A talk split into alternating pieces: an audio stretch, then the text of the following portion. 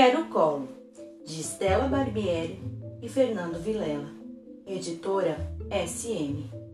Um colinho é sempre bom para dormir, para comer, para passear. Eu gosto de colo quando estou triste ou no trabalho da mamãe. Um colinho é maravilhoso para perambular por aí, para tomar sol e na hora de viajar.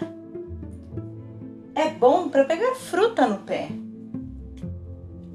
para aquecer e na volta para casa, de manhã, de tarde, de noite. Ah, eu gosto de colo. E quem não gosta?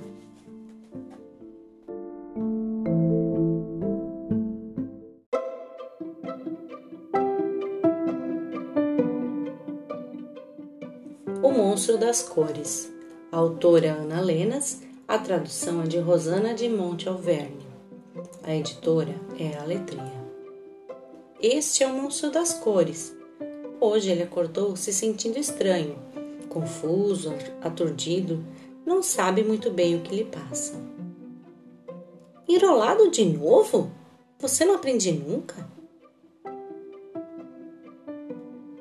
Quanta bagunça você fez com essas emoções? Assim, todas emboladas, não funcionam. Você tem que separá-las e colocá-las cada uma em seu pote. Se quiser, te ajuda a organizar. Alegria é contagiante, brilha como o sol, pisca como as estrelas. Quando está alegre, você ri, pula, dança, brinca e tem vontade de compartilhar sua alegria com todo mundo. A tristeza está sempre sentindo falta de algo. É suave como o mar, doce como os dias de chuva.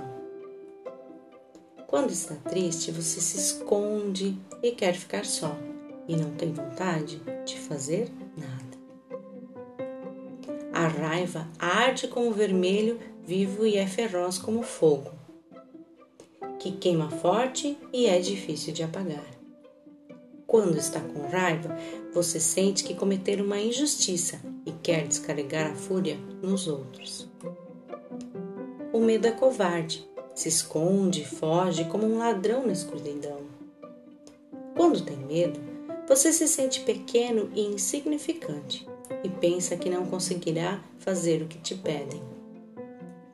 A calma, tranquila como as árvores, leve como uma folha ao vento. Quando você está calmo, respira pouco a pouco e profundamente e você se sente em paz. Estas são suas emoções. Cada uma tem uma cor diferente. E organizadas funcionam muito melhor. Veja que bom, já estão todas em seus lugares. O amarelo, alegria, o azul, a tristeza, o vermelho, a raiva, o cinza, medo e o verde, calma. Mas hum, e agora? Sabe dizer o que você está sentindo?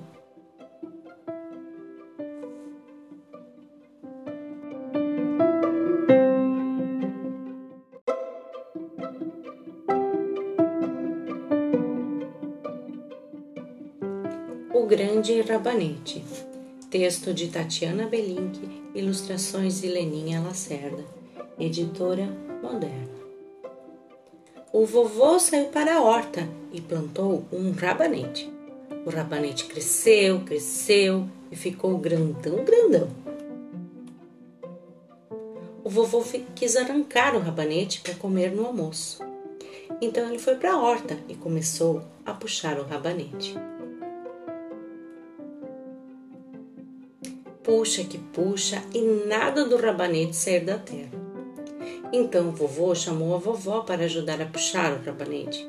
A vovó segurou no vovô, o vovô segurou no rabanete. Puxa que puxa e nada do rabanete sair da terra. Então a vovó chamou a neta para ajudar a puxar o rabanete. A neta segurou na avó, a avó no vô, o vô no rabanete. Puxa que puxa e nada do rabanete sair da terra. Então a neta chamou o Totó para ajudar a puxar o rabanete. O Totó segurou na neta, a neta na avó, a avó no vô, o vô no rabanete.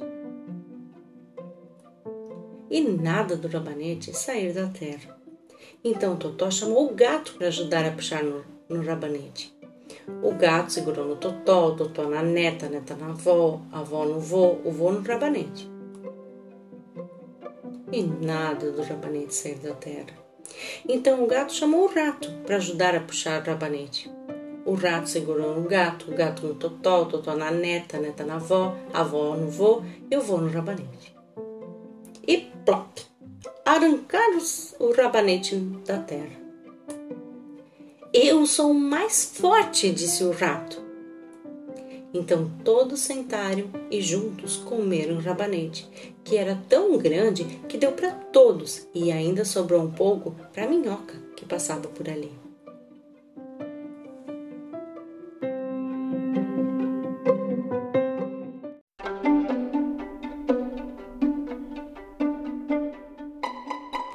Menina Bonita do Laço de Fita, autora Ana Maria Machado, ilustrações Cláudios, editora Ática.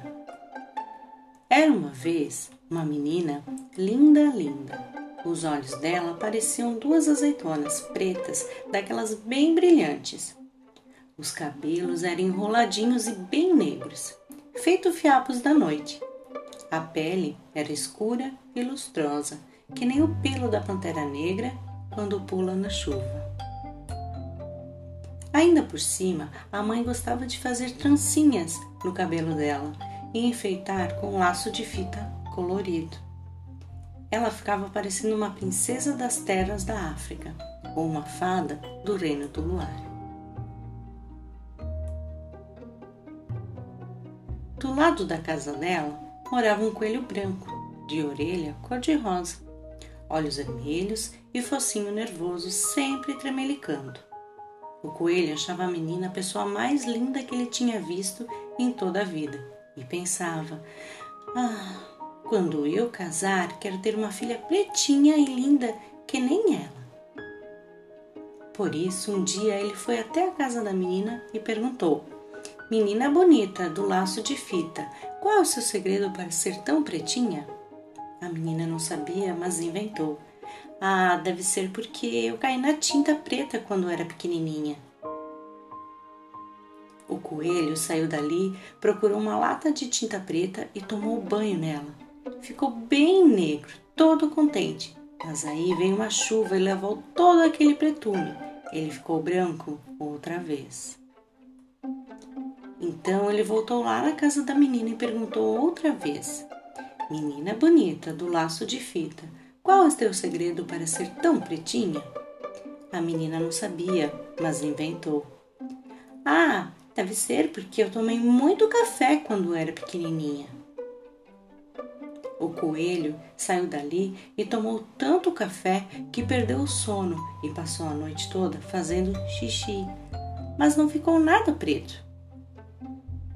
Então ele voltou lá na casa da menina e perguntou outra vez: Menina bonita do laço de fita, qual é o teu segredo para ser tão pretinha?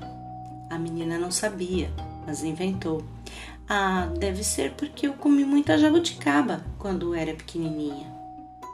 O coelho saiu dali e se empanturrou de jabuticaba até ficar pesadão, sem conseguir sair do lugar. O máximo que conseguiu foi fazer muito cocozinho preto e redondo feito jabuticaba mas não ficou nada preto.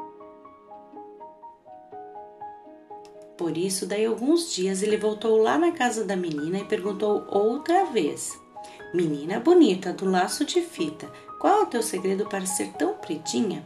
A menina não sabia e já ia inventando outra, outra coisa, uma história de feijoada, quando a mãe dela, que era uma mulata linda e risonha, resolveu se meter e disse: artes de uma avó preta que ela tinha. Aí o coelho, que era bobinho, mas nem tanto, viu que a mãe da menina devia estar mesmo dizendo a verdade. porque a gente se parece sempre é com os pais, os tios, os avós e até com os parentes tortos.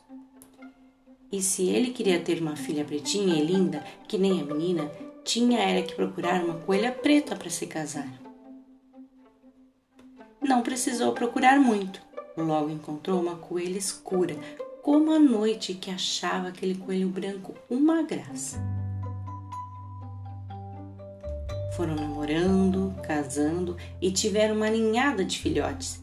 Que coelho, quando desanda ter filhote, não para mais.